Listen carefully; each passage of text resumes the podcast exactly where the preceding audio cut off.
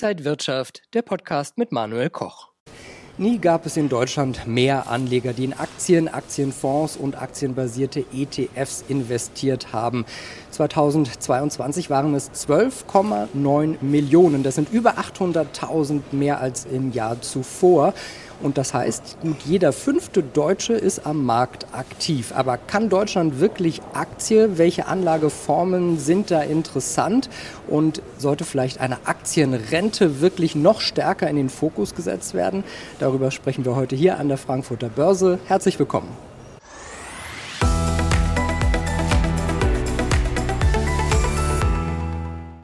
Und bei mir ist Reinhard Panse, der Chefanlagestratege vom Family Office Finvia. Schön, Sie hier an der Frankfurter Börse zu sehen.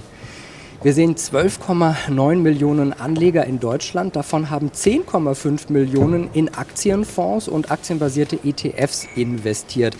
Sind ja Aktienanlagen, Aktienfonds wirklich zu Recht so die beliebteste Anlageform und für jeden Anlegertyp auch einfach zu handeln? Also mit Ausnahme der wahrscheinlich relativ wenigen Privatanleger, die sich mit Bilanzen auskennen, die Geschäftsmodelle beurteilen können, ist der ETF wirklich oder der Fonds ganz generell das weit überlegene Instrument. Und ich will einfach zwei Beispiele aufzeigen. Wäre VW am Dieselskandal gescheitert, hätten die VW-Aktionäre ihr gesamtes Geld verloren. In einem europäischen oder weltweiten Aktien-ETF hätte das praktisch keine Rolle gespielt. Da wären dann zwar ein winziger Betrag weggefallen, dafür würden dann Toyota, General Motors, Peugeot, Fiat die Geschäfte von VW übernehmen und es wäre überhaupt kein Schaden entstanden. Zweites Beispiel, nehmen wir an, wir glauben das nicht, der Euro fliegt in die Luft. Naja, dann geht es um 11 Prozent der Aktien eines weltweiten ETFs, die dann vielleicht im Kurs etwas fallen, aber die Währungen außerhalb des Euroraums werden nach oben schießen. Der Besitzer eines Aktien-ETFs hat in den dann neuen Währungen des Euroraums eine tolle Performance. Von daher, man ist unabhängig vom Risiko einzelner Staaten und schon gar nicht abhängig vom Risiko einzelner Firmen. Und das ist ein enormer Vorteil. Wenn wir nochmal genauer in die Zahlen reinschauen, dann haben drei Viertel der Anleger auf aktiv verwaltete Fonds gesetzt. Können die wirklich noch besser performen als zum Beispiel passive ETFs? Also einzelne Fonds schaffen das wirklich über viele Jahre, machen einen sehr guten Job. Die muss man finden. Die Gesamtheit der Fonds schafft den Index nicht. ETFs liegen, je mehr Jahre man sich anschaut in der Vergangenheit, im Ranking ziemlich weit oben. Wenn wir auf die Struktur der Anleger schauen, muss man sagen, zwei Drittel männlich, ein Drittel weiblich und die Anleger werden immer jünger. Von den 800.000 neuen Anlegern sind über 600.000 unter 30. Das heißt, viele junge Leute finden über vielleicht Neo-Broker, über Apps heutzutage den Weg an die Börse. Hat die Finanzbranche da vielleicht auch irgendwie ein Problem? Gibt es da einen Wandel, wenn die jungen Leute gar nicht mehr zu einem Experten gehen, sondern selber mit dem Daumen auf der App sich die Produkte aussuchen? Da hat die Branche sicherlich ein Problem. Allerdings müssen die Anleger dieses neue Instrument, den Neo-Broker mit ihren sehr günstigen Kostenstrukturen und ihrer einfachen Bedienbarkeit, auch richtig nutzen.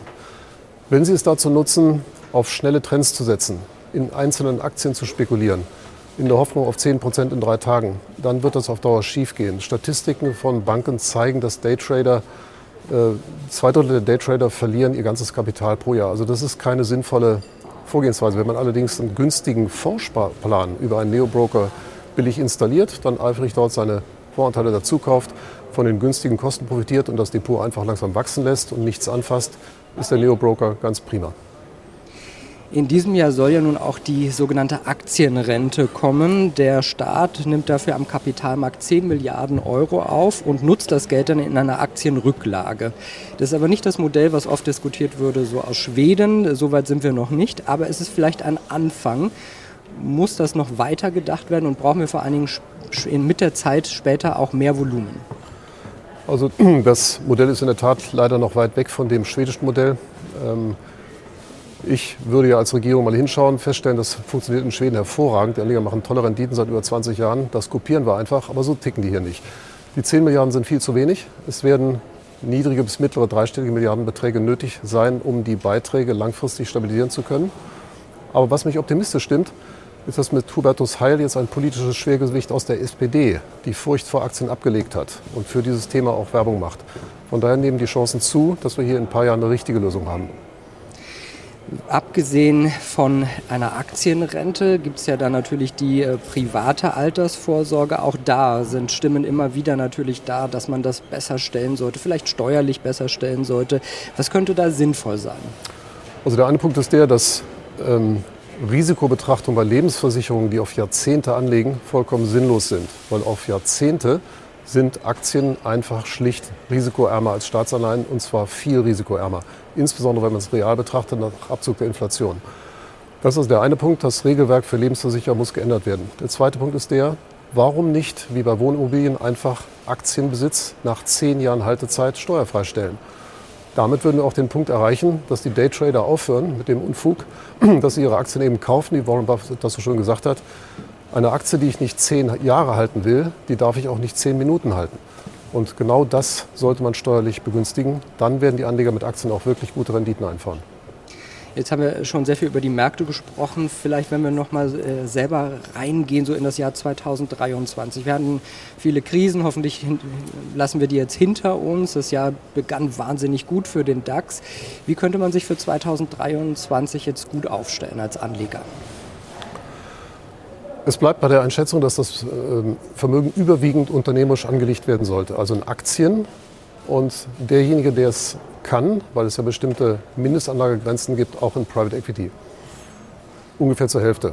Reden wir mal über 60 bis 65 Prozent des Gesamtvermögens hälftig in Aktien in Private Equity. Dann sollten durchaus 20 bis 25 Prozent in deutschen Wohnimmobilien angelegt werden, energieeffizient. Das bleibt eine attraktive Anlageform, auch wenn die Preise im Moment etwas runterkommen dann ist durchaus 5 bis 10 Prozent Gold angemessen und der Rest sollte in inflationsgesicherte deutsche Staatsanleihen gesteckt werden oder einen äh, europäischen äh, inflationsgesicherten Staatsanleihe ETF gibt es auch und ein bisschen Cash. Sind Sie auch so optimistisch wie der Start jetzt ins Jahr war? Können wir das halten? Das werden wir wohl nicht ganz halten können, weil das Tempo 7 und 8 Prozent pro Monat, ähm, nee, das schaffen wir nicht. Aber ich denke, dass wir in den nächsten zehn Jahren in Europa Renditen haben werden am Aktienmarkt von 8, 9 Prozent. In Deutschland wird es sogar ein bisschen mehr sein. Wir haben sehr viele unterbewertete Titel, die sehr unter den Konjunkturängsten, unter den Gasängsten gelitten haben. Von daher, der DAX sollte sich ganz gut entwickeln in den nächsten zehn Jahren. Was jetzt in diesem Jahr passiert, das wissen wir nicht so genau. Das ist auch nicht so wichtig für die Strategie sagt Reinhard Panse, Chefanlagestratege vom Family Office Finvia. Schönen Dank, dass Sie heute wieder hier an der Frankfurter Börse zu Gast waren und danke Ihnen, liebe Zuschauer, fürs Interesse. Bleiben Sie gesund und munter, alles Gute.